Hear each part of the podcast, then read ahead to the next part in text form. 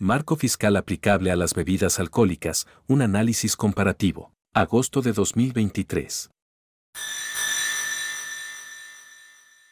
Hola, ¿qué tal? Buenos días. Nos encontramos aquí con el doctor Gabriel Farfán, presidente y director general de la Comunidad Mexicana de Gestión Pública para Resultados, eh, una asociación especializada en el estudio de las finanzas públicas.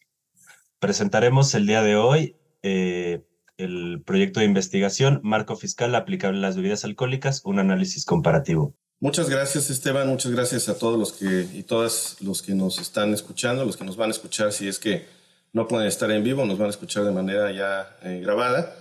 Eh, es un gusto para nosotros en la comunidad mexicana hacer esta presentación, ya que eh, es una trayectoria larga la que tenemos de investigación en bebidas alcohólicas, particularmente desde el punto de vista fiscal. Y este estudio, pues, es el más reciente, creo yo que es eh, pues, uno de los más completos. Y lo único que queremos con, este, con esta presentación, pues, es hacer una, una visión gráfica y con comentarios ya más eh, específicos sobre el documento, que es un documento bastante largo, tiene 144 páginas, aunque eh, pues es un, es un análisis que está contenido en alrededor de 40 páginas. Entonces, bueno, para mí es un gusto eh, estar con ustedes.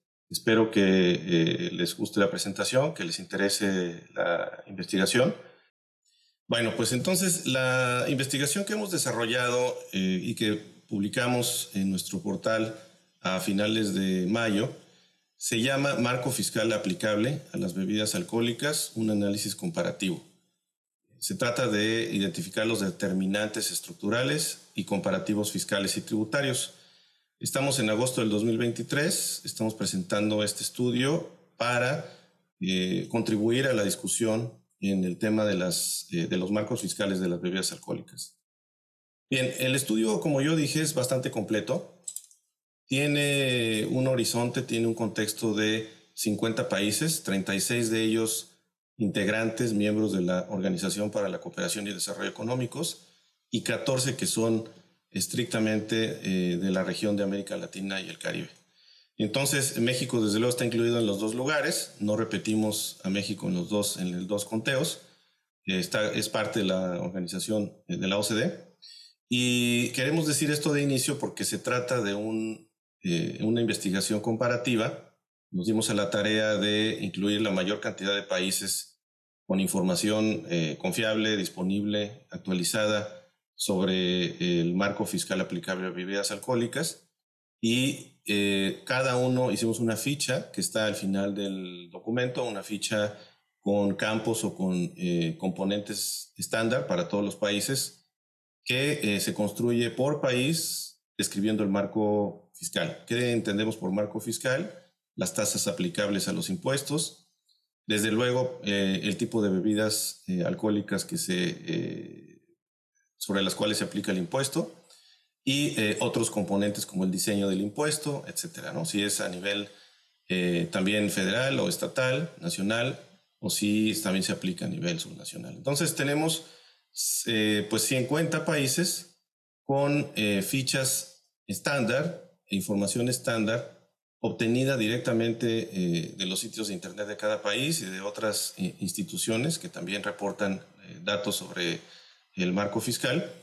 Y nos parece que ya de origen pues es un insumo interesante para poder tener detalle de lo que hacen otros 50 países. Es una muestra importante de países y es una muestra donde también se incluyen países muy parecidos, particularmente en el área América Latina y el Caribe, a México. Bueno, entonces, ¿qué hicimos una vez que comparamos a todos estos países? Lo que hicimos fue empezar a desarrollar eh, soluciones eh, visuales, ¿no? además del análisis, que ya lo podrán leer en el reporte, eh, para poder comparar estos países, todos estos países. Hicimos un, un, primer saque con un mapa que lo están viendo en pantalla, donde se describe, digamos, para inicio, para abrir boca en el estudio, pues el consumo de bebidas alcohólicas en términos de litros per cápita en población mayor de 15 años. Eh, lo que podemos ver aquí es que si ustedes notan el consumo de, alcohol, el consumo de bebidas alcohólicas, pues es mucho más potente, mucho más alto en, en eh, Europa continental, en el norte de, Europa, en Rusia, en, en, los países que están en, el, en, la pantalla del lado derecho. También en Norteamérica, pero pues también hay otros países que tienen un consumo bajo, que están en verdes o en tonos más claros, que están pues, digamos, no al sur, pero que se pueden observar directamente en el mapa. Entonces, lo que nosotros eh, empezamos a distinguir en este reporte es que México pues tiene un, eh, un consumo relativamente bajo comparado con otros países. Ya de ahí, pues, eh, desarrollamos una, una, narrativa y un hilo conductor del documento, revisando lo que ocurre en, otros, en otros países. Bien, ¿cuál es el, consumo o las preferencias? las preferencias de bebidas alcohólicas en México y comparadas desde luego con los demás países. Lo que vemos en la, en la región, digamos, de color rojo, eh, son básicamente las preferencias por cerveza en el conjunto de países comparados. En el caso del vino está en color verde, claro. En el caso de destilados, que son pues, todos los licores o los alcoholes fuertes, los, los destilados que son incluso característicos de cada país. Cada país de repente tiene su propio destilado que es identificado con ese país y otro tipo de bebidas, de bebidas alcohólicas, eh, pues que no son posible de categorizar en esos tres grandes tramos. Lo que podemos observar es que el principal, eh, la principal preferencia del consumo de bebidas alcohólicas en México es la cerveza. Eh, y en términos, digamos, de otros países, pues lo son los destilados, etcétera. ¿no? Yo creo que ahí se desprenden varias, varias análisis que ustedes pueden, que ustedes pueden derivar y que pueden desarrollar y leer con más profundidad en el estudio. Una de las cosas que nosotros eh, hacemos es crear un marco conceptual o un marco comparativo entre todos estos países. Y un aspecto importante a considerar siempre pues, es el impuesto al valor agregado. El impuesto al valor agregado es una tasa generalizada para todos los bienes eh, en un país. No distingue entre bienes de ningún tipo, es general. Eh, como ustedes saben, el IVA en México pues, tiene una tasa de 16%, y lo que hicimos fue comparar la tasa de IVA aplicable a todos los eh, productos, incluidas las bebidas alcohólicas, en el conjunto de países. Vemos que México no tiene la tasa más alta de IVA, pero sí está cerca de la media, sí tiene una tasa muy cercana a la media. La media estaría en 18% y bueno, hay excepciones o hay, eh, digamos, casos eh, en el extremo como Hungría y Dinamarca que tienen tasas de IVA muy altas, por encima de los 20 o cerca, por encima de los 20 y otras tasas eh, muy bajas, como en el caso de Estados Unidos y Canadá.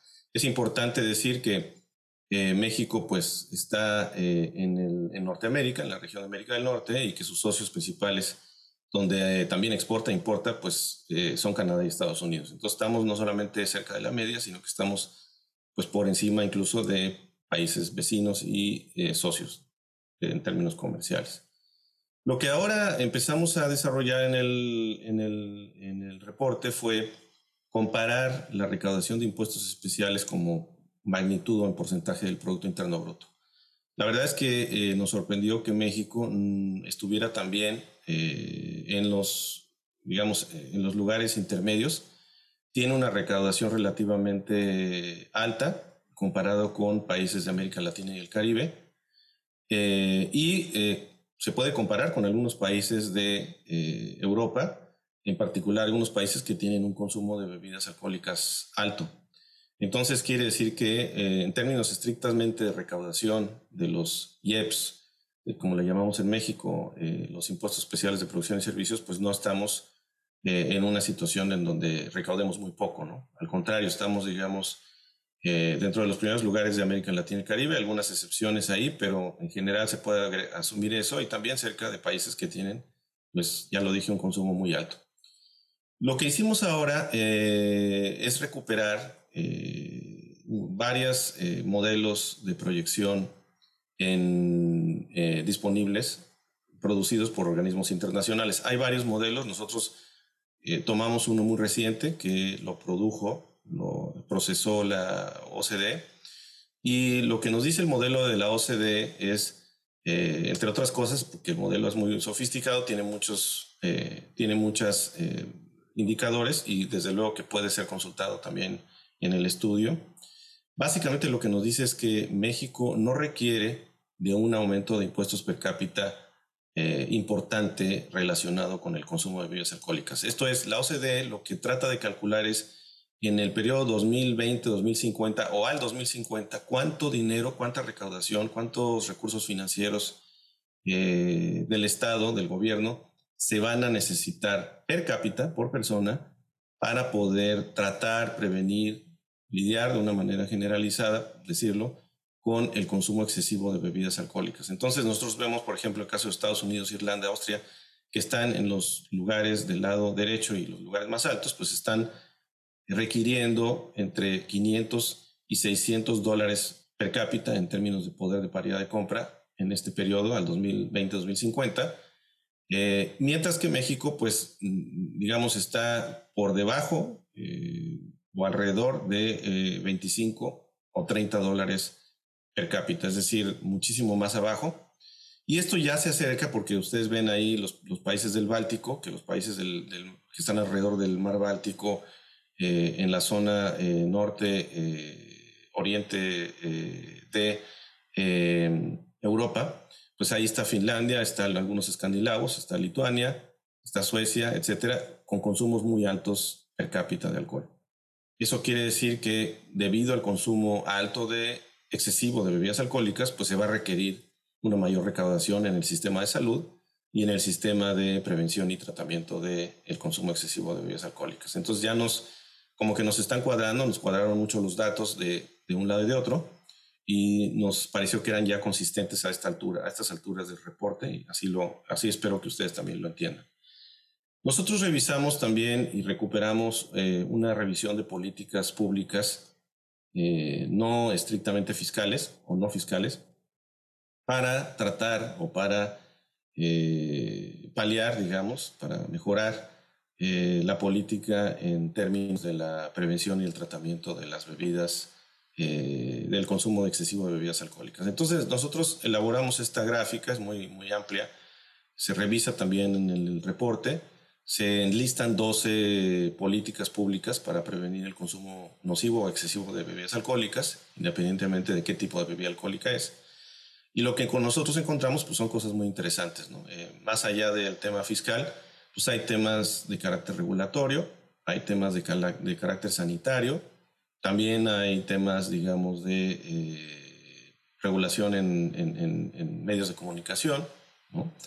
y, o en publicidad, y también políticas, digamos, eh, pues desde las escuelas, desde el sistema educativo. O sea que realmente es una colección de políticas que impactan a distintos sectores, educativo, de salud, eh, regulatorio, que son muy interesantes y que, bueno, en México, por ejemplo, pues tiene, tiene algunas, eh, desde luego está incluido en esta, en esta muestra, pero lo más interesante, más allá de casos específicos, es ver los porcentajes eh, de países de la muestra que practican o tienen ciertas políticas. Por ejemplo, voy a tomar, digamos, una indicador relativamente fácil de identificar visualmente, que es la edad mínima legal para consumir bebidas alcohólicas. La verdad es que más del 80-85%, estamos en el número 6, en el centro de la pantalla, pues tiene un porcentaje, 85% de la muestra de los países, eh, tienen una, una edad mínima legal que va de los 18 a los 21 años. Solamente un pequeño porcentaje, alrededor de 15% de la muestra, pues tiene una edad mínima legal que eh, la establece a partir de entre los 16 y 17 años. Es solo un ejemplo muy sencillo, eh, que mucho, mucha gente conoce, ¿no? En los Estados Unidos, por ejemplo, pues es, es, sabido que hasta los 21 años es, es posible beber eh, legalmente bebidas alcohólicas. Pero, eh, digamos, así se, así se debe de leer esta gráfica, ¿no? En términos de porcentaje de la muestra, qué países aplican qué políticas públicas. Bueno, nosotros vamos entonces a pasar a la parte que creo yo es más interesante y que ya se ha reproducido en algunos medios, que es el marco conceptual en términos fiscales. Y bueno, eh, aquí es importante hablar de los, digamos, del diseño impositivo, del diseño del impuesto. Eh, desde luego que muchos países eh, tienen distintos diseños de impuestos. Algunos son puros, algunos son impuros. me voy a permitir utilizar la, digamos, la síntesis de, que tienen en la pantalla para identificar tres tipos básicamente puros ¿no? Eh, de impuestos, que serían los ad quantum, los ad valorem y los unitarios.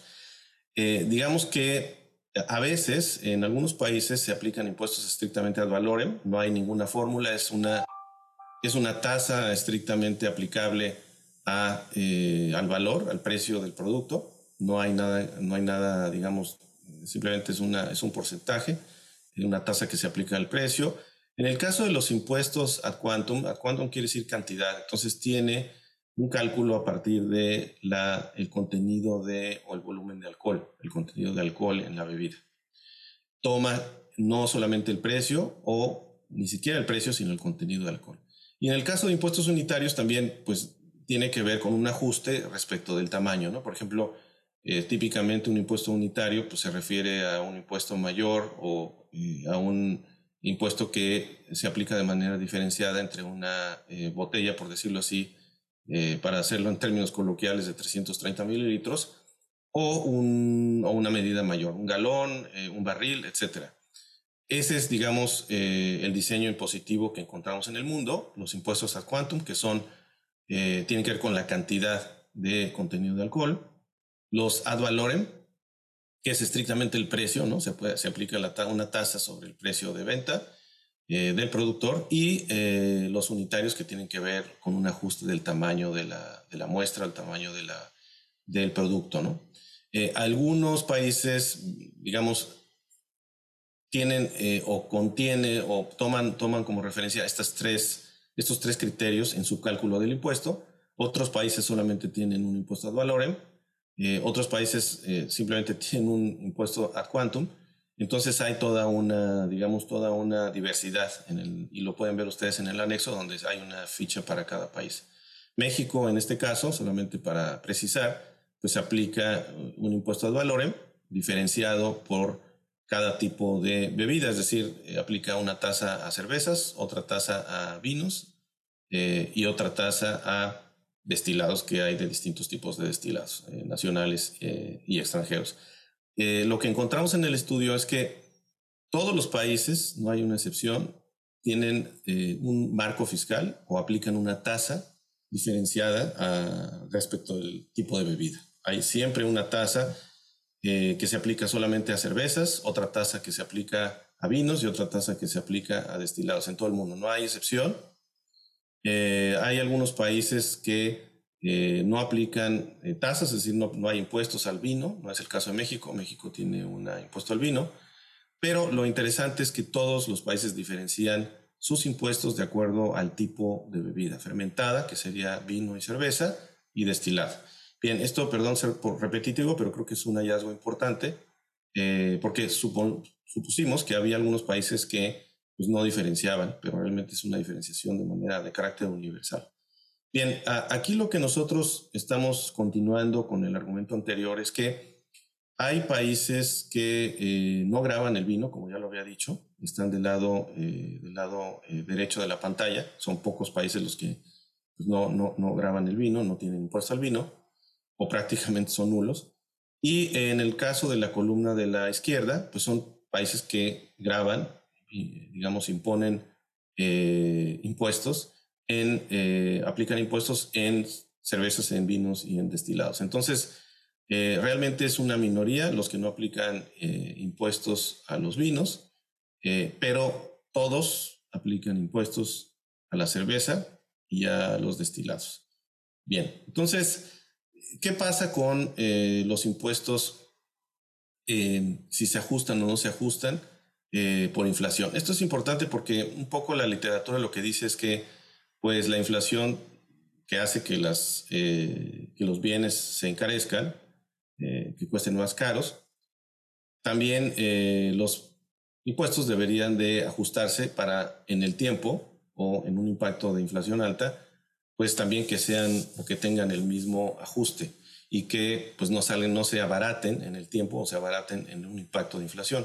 Entonces, lo, lo que encontramos nosotros es que México ajusta eh, los impuestos de manera automática porque como tiene un impuesto ad valorem y se trata de una tasa, pues esa tasa se aplica al precio. Si el precio varía y variará si hay inflación, particularmente los insumos que se utilizan para producir eh, bebidas eh, alcohólicas de cualquier tipo o en el proceso de producción pues también transporte, etcétera, afecta, como lo vimos en muchos países. Eh, la, afectación de, las redes eh, de distribución pues afectó e hizo que algunas bebidas alcohólicas pues costaran más. En realidad, la tasa, en la medida en que se aplica directamente sobre el precio, pues ya tiene, ya se ajusta de manera automática a cualquier variación de la inflación. Entonces, en ese sentido, México está incluido eh, pues en varios, eh, en varios países que eh, ajustan este precio por inflación. Hay otros, hay otros que no, hay otros que sí, pero en realidad lo que más importa aquí tiene que ver con el diseño, si el diseño permite o no que en un entorno de inflación pues se ajusten los precios y que las bebidas no, no se abaraten en el tiempo, porque si se abaratan pues va a ser más accesible, más fácil de comprar un producto que si se usa en exceso eh, es nocivo para la salud. Y, digo se usa en exceso o de manera nociva porque en general la literatura y, la política no está dirigida a eh, prohibir el consumo de bebidas alcohólicas, pero sí a regular o a desincentivar el uso, eh, digamos, nocivo, el uso excesivo de la bebida alcohólica. No se trata de prohibirlo todo, se trata de advertir y de generar incentivos para no consumir en exceso. Bien, entonces eh, aquí ya hemos hablado un poco de esto, de los eh, ingresos tributarios como porcentaje del PIB. Si quieren voy a pasar directamente al modelo comparativo. Y lo que tiene eh, el reporte pues es el tema de los diseños de los impuestos. Nosotros vemos que México en el continente americano pues está en la línea con los demás países prácticamente todos los países del continente latinoamericano tienen un enfoque al valor, quiere decir que aplican tasas al valor de una bebida alcohólica. Y en el caso de los países eh, de América del Norte y de Europa, algunos países eh, de Asia, etcétera, pues aplican un, eh, un, diseño de impuestos sobre el contenido de alcohol. Los demás, pues hay algunos mixtos que mezclan, digamos, componentes de ad quantum y ad valorem, pero en general se puede decir que pues hay dos tipos mayoritarios de impuestos, que sería el ad quantum y el ad valorem. También hay un comparativo en el estudio sobre las tasas, eh, perdón, sobre las bases grabables, sobre qué base se aplica la tasa. Eh, y básicamente ustedes ven en América Latina y México, pues que se aplica sobre el precio de venta. Ese es el, esa es la base grabable del impuesto, ¿no? Eh, del ad valorem. En algunos otros se aplica sobre distintos, incluso en Europa, pues varía, ¿no? no todos, aunque los países de Europa aplican impuestos ad quantum, muchos tienen eh, la base grabable distinta. Bien, eh, esto pues en el reporte se, analiza, se hace, se hace un, compendio ahí de, cómo aplica. Aquí, por ejemplo, em, tenemos un apartado especial sobre la Unión Europea, en donde vemos pues cómo, cómo digamos, definen ellos el, el marco fiscal en términos del producto, del lado, en la columna del lado izquierdo, cómo se expresa la tasa eh, y cuáles serían las tasas mínimas y cómo aplicaría. Entonces, esto estamos, estamos eh, relativamente bien actualizados a finales del año pasado, pero en realidad pues no, no varían estas políticas de un año a otro tanto. También tenemos varios comparativos interesantes en el tema Europa. Por ejemplo, del lado izquierdo está el marco fiscal europeo en términos de cerveza y del lado derecho está el marco fiscal europeo en términos de bebidas destiladas. Ustedes ven que así, digamos, rápido, de vista rápida, pues algunos países sí tienen estos dos impuestos o estas dos, eh, dos presiones tributarias parecidas eh, en cerveza y en destilados y otros no, no. Algunos tienen, por ejemplo, en el lado de derecho, eh, Escandinavia, en, en, la parte de Suecia, pues tiene tasas más altas en términos de bebidas destiladas y tasas menores en términos de cerveza, pero en general podemos decir que eh, pues la cerveza tiene una presión tributaria menor. ¿A qué nos referimos con presión tributaria? Nos referimos a el porcentaje o el valor del impuesto respecto del precio total de un producto. ¿Cuántos eh, centavos de dólar está también descrito en el estudio? ¿Cuántos centavos de dólar representa el impuesto que se aplica al producto, del precio final, del precio que paga el consumidor? Entonces, la presión es qué tanto presión tributaria o presión, eh, presión tributaria es, pues básicamente, qué tanta qué tanto peso tiene el impuesto en lo que pagan las personas. Y lo que vemos es que el peso en los destilados pues, es mucho mayor.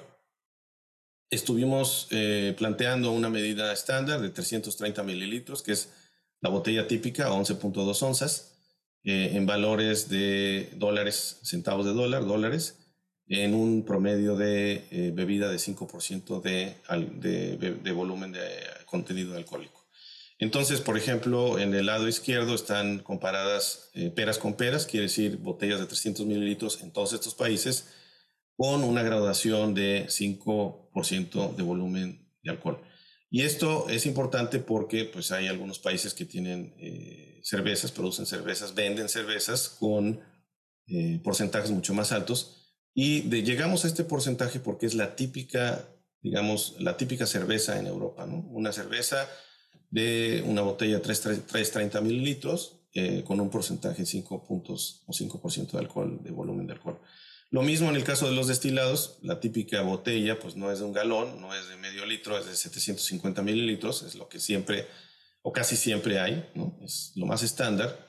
Y eh, pues también en un contenido de 40 eh, de 40 eh, grados de volumen de alcohol. Entonces, estamos comparando, digamos, eh, marcos fiscales en Europa, que es importante compararlos en términos de fermentados como la cerveza y de destilados como, el, como cualquier destilado, en fin, vodka, brandy, etc. No pusimos aquí o no incluimos aquí el vino porque hay algunos países que no tienen impuestos al vino y que pertenecen a esta área.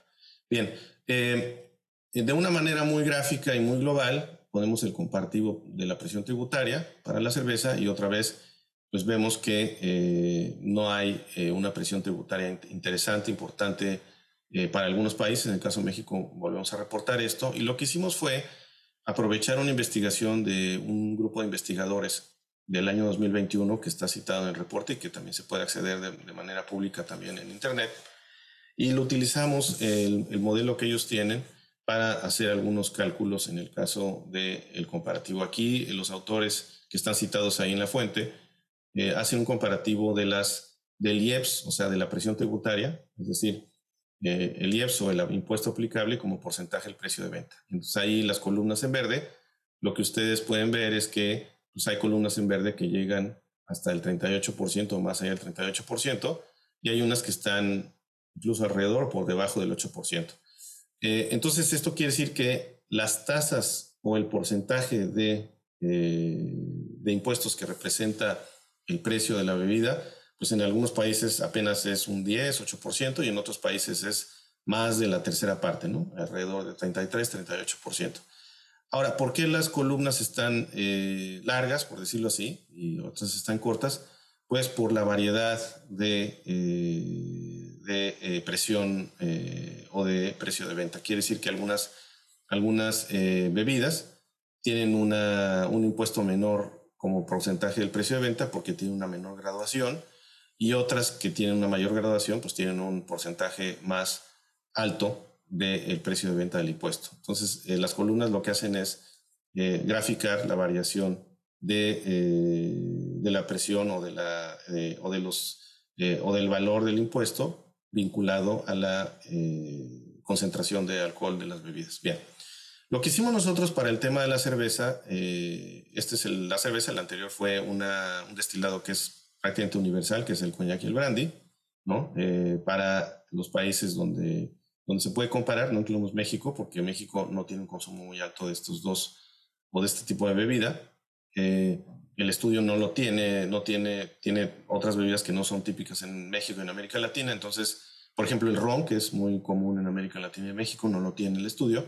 Pero lo que sí tiene el estudio es el tema de la cerveza. Y entonces lo que hicimos fue utilizar este estudio para también incluir a México. México está en un pequeño cuadrito con 27%, que es la tasa aplicable a la cerveza. Y nos damos cuenta que México, pues en realidad, y esto fue un hallazgo interesante, está relativamente alto en, la, en las tasas aplicables a las eh, cervezas, en particular las bebidas alcohólicas fermentadas, en este caso cervezas. Lo que vemos es que México, si hacemos una eh, rápida revisión, tiene una tasa de 27% y está realmente pues, en el, dentro de los países que más alta tasa tienen. Eh, solo algunos pocos, y lo vamos a ver más adelante, pues están encima o tienen una tasa mayor a la de México. Está el caso, digamos, eh, atípico eh, ahí de algunos países en, en Europa, en Asia, pero en general pues sí tenemos una tasa, una tasa mayor que la que esperábamos comparativamente hablando. Claro, aquí se están hablando de tasas aunque no, todo, no todos los países aplican los impuestos a valores, pero es lo que corresponde o lo que representa convertido a tasa, digamos, el impuesto.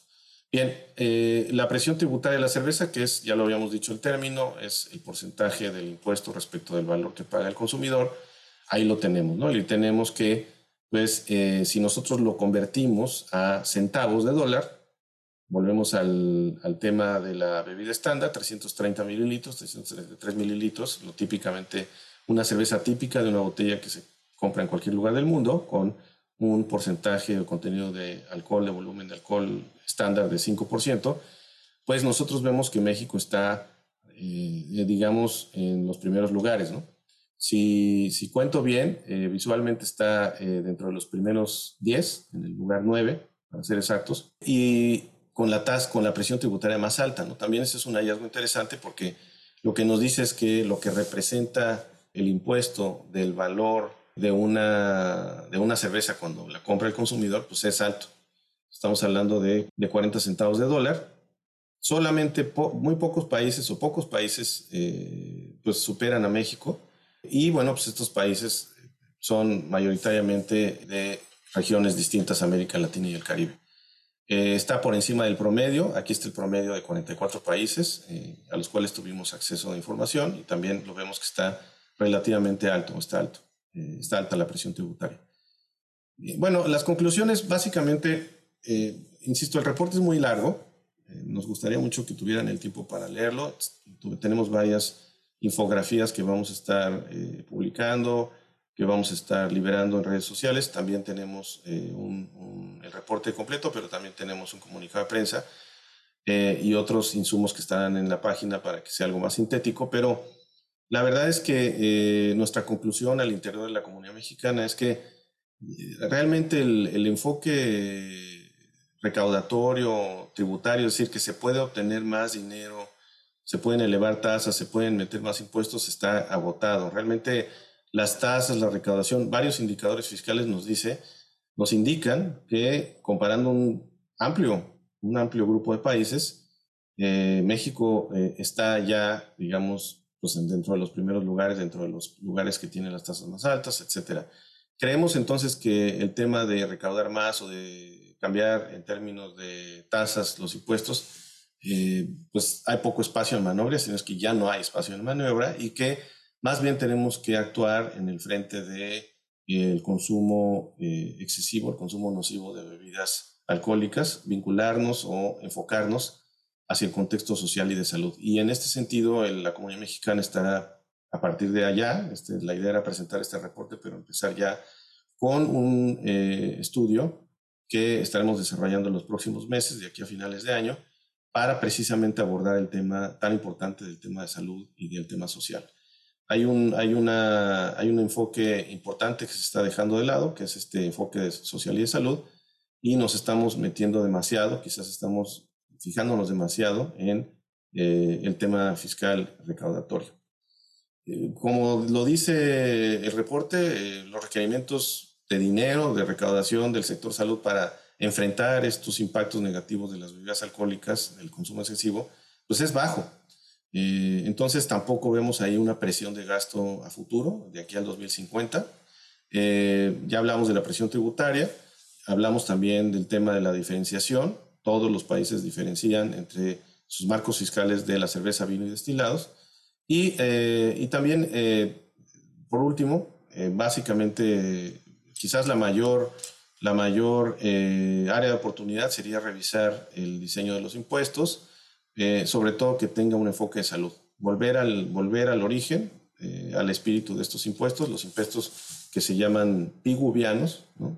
piguvianos por el teórico, el economista inglés Pigou, que eh, pues prácticamente fue el que conceptualizó por primera vez, y es reconocido así, como uno de los economistas que a principios del siglo XX eh, identificó el efecto que puede tener una actividad nociva como lo es una externalidad negativa. ¿no? Las externalidades negativas es básicamente pues, el impacto negativo de una conducta individual. En el caso también de Pigou señalaba a, la, la, industria, digamos, que contamina. En este caso es a un conjunto de individuos que beben de manera excesiva y que no solamente tienen un riesgo para su salud, en términos estrictamente personales, individuales, sino que también representan o pueden representar, eh, si lo hacen de manera excesiva, pues un riesgo para los que lo rodean, ¿no? Eh, las personas que beben de manera excesiva, pues pueden causar accidentes, eh, pueden causar o tener impactos importantes en su contexto familiar, en su contexto social, en sus comunidades, etcétera. Y hacia allá estaremos haciendo un reporte en el futuro. Mientras los invitamos a, eh, revisar este, este documento, estamos muy contentos de liberarlo de manera pública. Estaremos eh, visualizando, visibilizando muchos insumos para que esto tenga mayor eh, repercusión.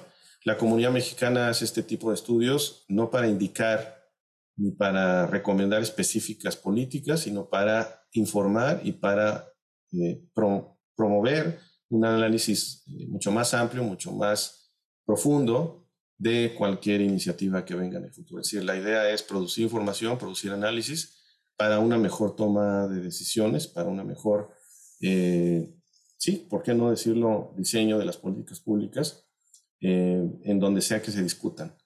Eh, y con esto yo terminaría. muchas gracias por tener este espacio, muchas gracias por escucharnos. Estamos muy atentos a cualquier comunicación que ustedes nos hagan llegar.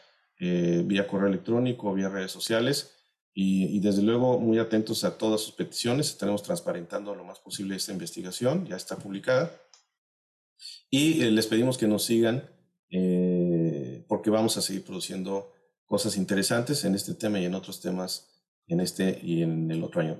Por último, digo, la comunidad mexicana ya cumplió 10 años de establecerse como una asociación civil, entonces pues también estamos celebrando en nuestro primer aniversario, nuestro primer, eh, nuestros primeros 10 años. Muchas gracias. Eh, con esto terminaría y eh, los invitamos a leer el reporte completo. Este podcast es una producción de la Comunidad Mexicana de Gestión Pública para Resultados, AC. Todos los derechos reservados.